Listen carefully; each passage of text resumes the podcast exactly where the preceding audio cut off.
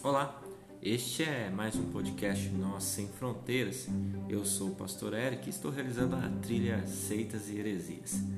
Terceira razão por que não guardo o sábado é que o sábado era um pacto entre Deus e os israelitas. A validade desse pacto envolvia a submissão e a obediência daquele povo em relação a Deus, de acordo com Deuteronômio 5:27 Levítico 26, 45, 46, todas essas referências mostram que nesse velho pacto Deus ia se revelando ao nível do povo por seus oráculos, que se tornaram leis.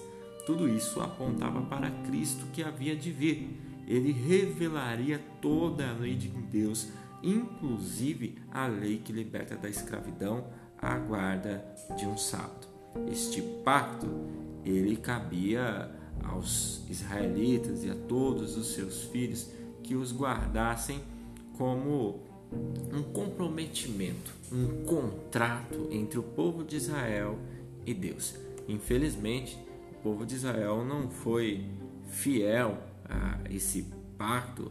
Aliás, chega um ponto em que os profetas é, pedem para que eles não guardem mais os sábados, porque isso ofendia Deus, uma vez que se tornou uma prática é, externa, superficial, sem essência com Deus. Este é mais um podcast Nós Sem Fronteiras.